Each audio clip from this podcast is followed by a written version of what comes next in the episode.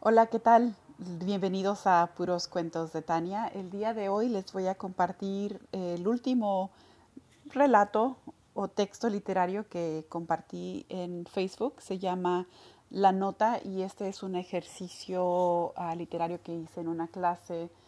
Así de que bueno, espero les guste sus comentarios. Eh, son bienvenidos todo el tiempo. Uh, la Nota por Tania Yadira Martínez Tadeo lunes 14 de octubre del 2020. Muchas preguntas han quedado sin respuesta sobre lo ocurrido el día domingo 13 de octubre durante la presentación inaugural de una muy esperada obra de teatro en el Teatro Lobo Estepario, el teatro más antiguo de la ciudad. El día de los hechos estrenaba la obra del dramaturgo reconocido que hace un año ganó el Premio Nobel de Literatura y que es conocido por los temas controversiales de sus obras. La recolección de testimonios tomados por las autoridades narran que las puertas del teatro se abrieron a las seis de la tarde para la obra que iniciaría a las siete de la tarde. Muchos de los testigos fueron los vendedores que ya se habían colocado en las afueras del teatro con sus productos. Antes de que se abrieran las puertas, los asistentes ya se encontraban haciendo fila, ansiosos de que empezara aquel espectáculo. Afuera del teatro no faltaron tampoco las damas de la moral y las buenas costumbres protestando la obra.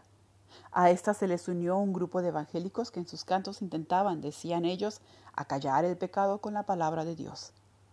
La obra se centraba en testimonios recolectados de personas que habían abandonado la vida religiosa para entregarse a los deseos de la carne. Pero más allá de ser una simple confesión, la confusión se tornó absurda sobre el escenario cuando sobre el escenario ocurría una escena de alto contenido sexual.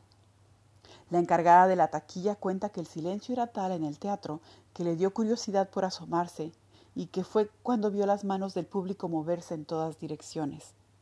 Los actores no saben en qué momento los jadeos que venían del público eran más fuertes que los que ellos habían ensayado, y no les quedó de otra más que sentarse sobre el escenario para ver lo que ocurría. Los gritos y jadeos eran tales que en la calle se detuvo el tiempo y algo como la falta de inocencia invadió a todos. Nadie podía verse a los ojos y la gente caminaba con la cabeza agachada. Se fueron los vendedores cabizbajos y de igual manera las damas de las buenas costumbres doblaron sus carpetas y se persignaron. Temiendo que los jadeos sonaban más como coro de sus cantos celestiales, los evangélicos también empacaron sus cosas. Estupefactos, los actores observaban aquella escena de placer desenfrenada, aquella orgía comunal e imprevista. Los actores y trabajadores del teatro salieron a la hora anticipada, comentando la escena. Pararon en algún bar para seguir conversando.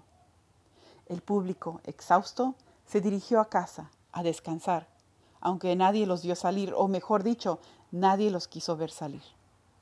El día de hoy recibimos un comunicado en el que se anuncia la cancelación de la obra.